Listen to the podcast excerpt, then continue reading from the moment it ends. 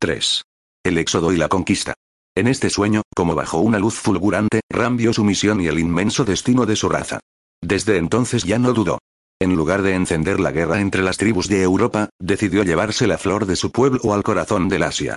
Anunció a los suyos que instituiría el culto del fuego sagrado, que haría la felicidad de los hombres, que los sacrificios humanos serían para siempre abolidos, que los antepasados serían invocados, no ya por sacerdotisas sanguinarias sobre rocas salvajes impregnadas de sangre humana, sino en cada hogar, por el esposo y la esposa unidos en una misma oración, en un himno de adoración, al lado del fuego que purifica. Sí, el fuego visible del altar, símbolo y conducto del fuego celestial invisible, uniría a la familia, al clan, a la tribu y a todos los pueblos, cual centro del Dios viviente sobre la tierra.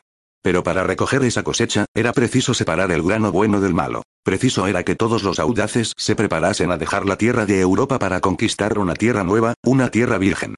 Allá, él daría su ley. Allá, fundaría el culto del fuego renovador. Esta proposición fue acogida con gran entusiasmo por un pueblo joven y ávido de aventuras.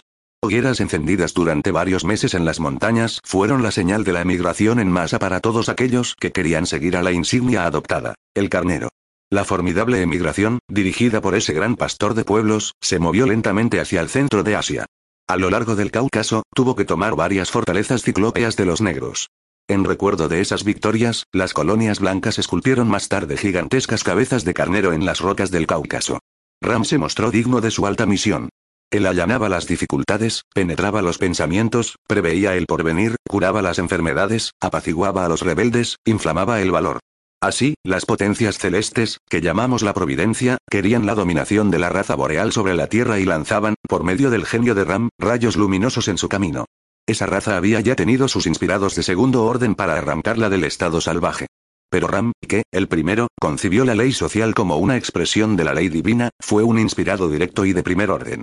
Ram hizo amistad con los turianos, viejas tribus estíticas cruzadas con sangre amarilla, que ocupaban la Alta Asia, y los arrastró a la conquista del Irán, de donde rechazó por completo a los negros, logrando que un pueblo de raza blanca ocupase el centro del Asia y viniese a ser para todos los otros el foco luminoso.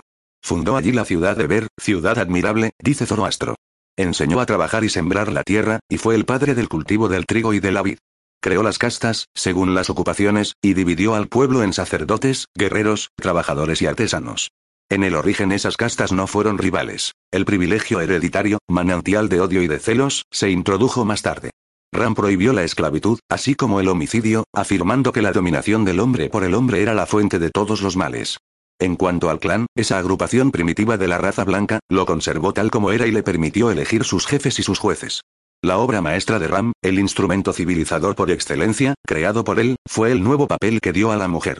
Hasta entonces, el hombre no había conocido a la mujer más que bajo una doble forma, o esclava miserable de su choza, que él oprimía y maltrataba brutalmente, o turbadora sacerdotisa de la encina y de la roca cuyos favores buscaba, y que le dominaba a su pesar, maga fascinadora y terrible cuyos oráculos temía, y ante quien temblaba su alma supersticiosa. El sacrificio humano era un desquite de la mujer contra el hombre, cuando ella hundía el cuchillo en el corazón de un tirano feroz. Proscribiendo ese culto horrible y elevando a la mujer ante el hombre en sus funciones divinas de esposa y de madre, Ram la convirtió en sacerdotisa del hogar, guardiana del fuego sagrado, igual al esposo, invocando con él el alma de los antepasados. Como todos los grandes legisladores, Ram no hizo más que desarrollar, organizándolos, los instintos superiores de su raza. A fin de adornar y embellecer la vida, Ram ordenó cuatro grandes fiestas en el año. La primera fue de la primavera o de las generaciones. Estaba consagrada al amor del esposo y la esposa. La fiesta del verano o de las cosechas pertenecía a los niños y niñas, que ofrendaban las gavilas del trabajo a los padres. La fiesta del otoño la celebraban los padres y las madres. Estos daban entonces frutas a los niños en signo de regocijo. La más santa y más misteriosa de las fiestas era la de Navidad o de las grandes sementeras. Ram la consagró a la vez a los niños recién nacidos, a los frutos del amor concebidos en la primavera y a las almas de los muertos, a los antepasados. Punto de conjunción entre lo visible y lo invisible, esta solemnidad religiosa era a la vez el adiós a las almas ausentes y el saludo místico a las que vuelven a encarnar en las madres y renacer en los niños. En esa noche santa, los antiguos arios se reunían en los santuarios de la Iliana Bahía, como antes lo habían hecho en sus bosques. Con hogueras y cánticos celebraban el nuevo principio del año terrestre y solar, la germinación de la naturaleza en el corazón del invierno, la palpitación de la vida en el fondo de la muerte. Cantaban el universal beso del cielo a la tierra y el acto de engendrarse el nuevo sol en la gran noche madre. Ram ligaba de este modo la vida humana al ciclo de las estaciones, a las revoluciones astronómicas. Al mismo tiempo hacía resaltar su sentido divino. Por haber fundado tan fecundas instituciones, Zoroastro le llama el jefe de los pueblos, el muy afortunado monarca. Por la misma razón el poeta indio Valmiki, que transporta el antiguo héroe a una época mucho más reciente y como hijo de una civilización más avanzada, le conserva sin embargo los rasgos de tan alto ideal. Rama, el de los ojos de loto azul, dice Valmiki, era el señor del mundo, el dueño de su alma y del amor de los hombres, el padre y la madre de sus súbditos. Él supo dar a todos los seres la cadena del amor. Establecida en el Irán, a las puertas del Himalaya, la raza blanca no era aún dueña del mundo. Era preciso que su vanguardia se infiltrase en la India, centro capital de los negros, los antiguos vencedores de la raza roja y de la raza amarilla. El Zendavesta habla de esta marcha de rama sobre la India. Es muy digno de notarse que el Zendavesta, el libro sagrado de los Parsis, aunque considerando a Zoroastro como el inspirado de Hormuz, el profeta de la ley de Dios, lo presenta como continuador de un profeta mucho más antiguo. Bajo el simbolismo de los antiguos templos, se encuentra aquí el hilo de la gran revelación de la humanidad que liga entre sí a los verdaderos iniciados. He aquí este pasaje importante. Zaratustra, Zoroastro, preguntó a Aura Mazda, Ormuz, el dios de la luz. Aura Mazda, tú, santo y muy sagrado creador de todos los seres corporales y muy puros. ¿Quién es el primer hombre con quien primero has hablado, tú que eres Aura Mazda? 4 Entonces Aura Mazda respondió, es el hermoso Ilima, el que estaba a la cabeza de una agrupación digna de elogios, oh, puro Zaratustra. 13. Y yo le dije, vela sobre los mundos que son míos, vuelve los fértiles en su cualidad de protector. 17. Y yo le traje las armas de la victoria, yo que soy Aura Mazda. 18. Una lanza de oro y una espada de oro. 31. Entonces Iima se elevó hasta las estrellas hacia el mediodía, sobre el camino que sigue el sol. 37. Él marchó sobre esta tierra que había vuelto fértil. Ella fue de un tercio más considerable que antes. 43. Y el brillante y bello Yima reunió la asamblea de los hombres más virtuosos en el célebre Airyana vacía, Creat puro. Bendirat Sade, dos Fargart. Traducción de Anquete y Duperrón. La epopeya india la convierte en uno de sus temas favoritos.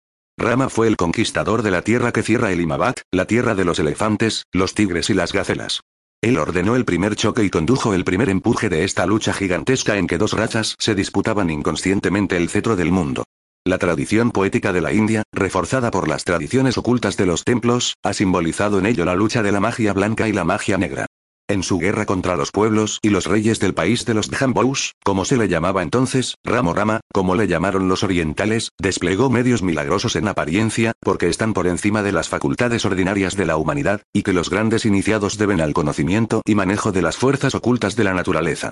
Aquí la tradición le representa como haciendo brotar manantiales de un desierto, allá encontrando recursos inesperados en una especie de maná cuyo uso enseñó. Por otra parte, haciendo cesar una epidemia con la planta llamada Om, el amomos de los griegos, la persea de los egipcios, de la que sacó un jugoso lutífero. Esta planta llegó a ser sagrada entre sus sectarios, y reemplazó al muérdago de la encina, conservado por los celtas de Europa. Rama usaba contra sus enemigos, de toda clase de prestigios. Los sacerdotes de los negros no reinaban ya más que por medio de un bajo culto. Tenían ellos la costumbre de alimentar en sus templos enormes serpientes y pterodáctilos, raros supervivientes de animales antediluvianos, que hacían adorar como a dioses y que aterrorizaban a la multitud. A esas serpientes daban de comer la carne de los cautivos. A veces Rama aparecía de improviso en esos templos, con antorchas, arrojando, aterrorizando, domando y sojuzgando a serpientes y sacerdotes.